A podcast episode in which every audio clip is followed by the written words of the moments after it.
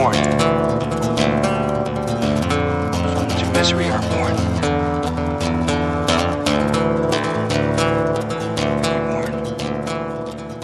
Bonjour à tous et à toutes, c'est VV Poké qui vous parle. Aujourd'hui, je suis en compagnie de Chloé de 3A. Bonjour. Bonjour, nous allons parler d'un jeu un peu hors série. Vous devez sûrement en avoir entendu parler. Si je vous dis une princesse, un chevalier et un royaume infesté de monstres, vous me répondez Mario Raté C'était Zelda bien sûr. Ah, par contre, attention spoiler. Nous déclinons toute responsabilité en cas de rage et de casse de console. Merci cordialement. Association anti-rage de gamers. Euh, bref, revenons au sujet principal. Le célèbre jeu ayant obtenu le titre de meilleur jeu de l'année, The Legend of Zelda Breath of the Wild. Nous allons donc effectuer un petit questionnaire sur notre expérience personnelle. Et pour ce, accueillons le Doc Link Bien le bonjour mes amis. Et son assistante Miss Zelda. Hello. Bonjour à tous. How are you today? Very good, and you? I'm fine, thank you. Anyway, Euh... bref. Ah. Comment avez-vous aimé le changement entre un monde linéaire et un monde open world, littéralement monde ouvert? Euh, comment dire? Même si beaucoup de joueurs appréciaient les puzzles et l'histoire linéaire, avoir un Hyrule complètement explorable, quel que soit le moment, ce fut un très bon bol d'air frais. Mais quel jeu de mots avec le nom de ce jeu? Littéralement la légende de Zelda, le souffle sauvage. Très bien trouvé Euh, moi, vu que c'est mon premier jeu Zelda, euh, j'apprécie. Bon, je connais très bien le mode linéaire, un hashtag gamer de Pokémon. Et euh, je trouve que le monde open world est libre. Ce que je trouve très bien. Même si parfois on ne savait pas trop ce qu'il fallait faire.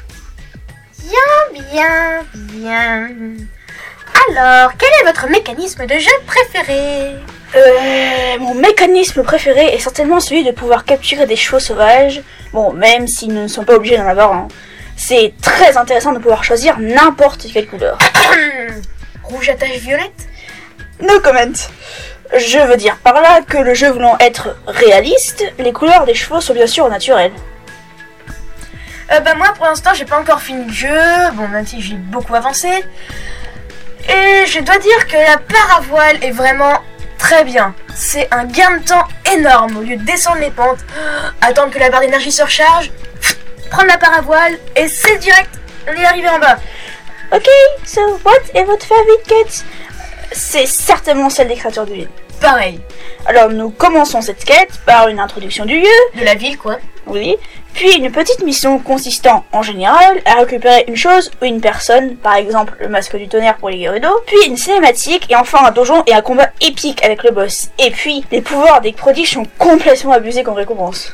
En parlant des prodiges, quel est votre prodige préféré? Euh, moi je pense que c'est Darouk. But why Ma très chère amie, because il me fait rire. Personnellement, bah j'aime tous les prodiges, mais si je devais donner deux préférés, ce serait Urbosa et Mifa. Et pourquoi donc? Euh, alors, euh, Urbosa, car tout gamer fan de la série se rappelle les Gerudo de Ocarina of Time, qui étaient très froides, disons, envers le joueur, mais celle-ci est super gentille et forte en même temps. Elle sert aussi, comme dans une cinématique, en quelque sorte de mère adoption à la princesse. Et Mifa, tout simplement parce qu'elle est super adorable et mignonne, et aussi elle est le prodige le plus proche de Link.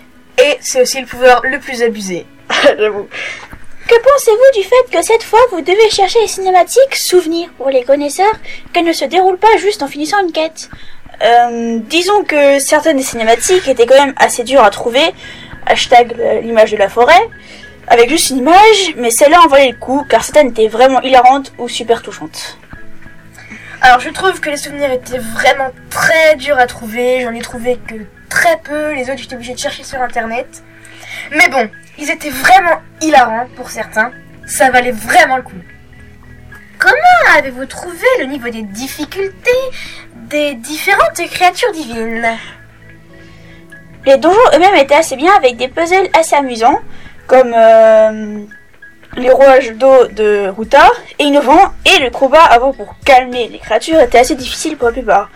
Par contre, euh, bah, j'ai été assez déçu par les boss, c'était soit trop facile, hashtag le boss de Varuta où tu peux spammer les flèches, soit beaucoup trop difficile, le boss de Naboris par exemple, qui pouvait te one-shotter. J'aurais préféré autre chose, bah, comme par exemple les prodiges qui vous trahissent et se retournent contre vous.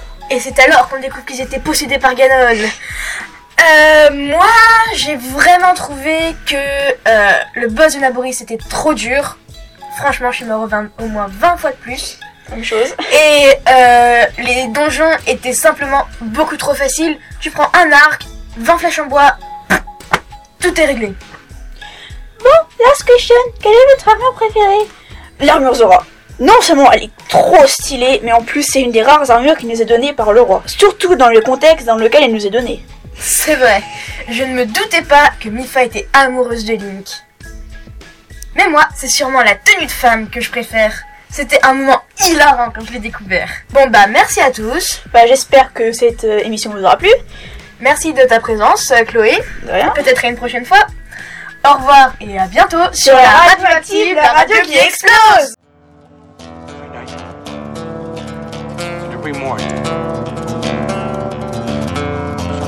We are born.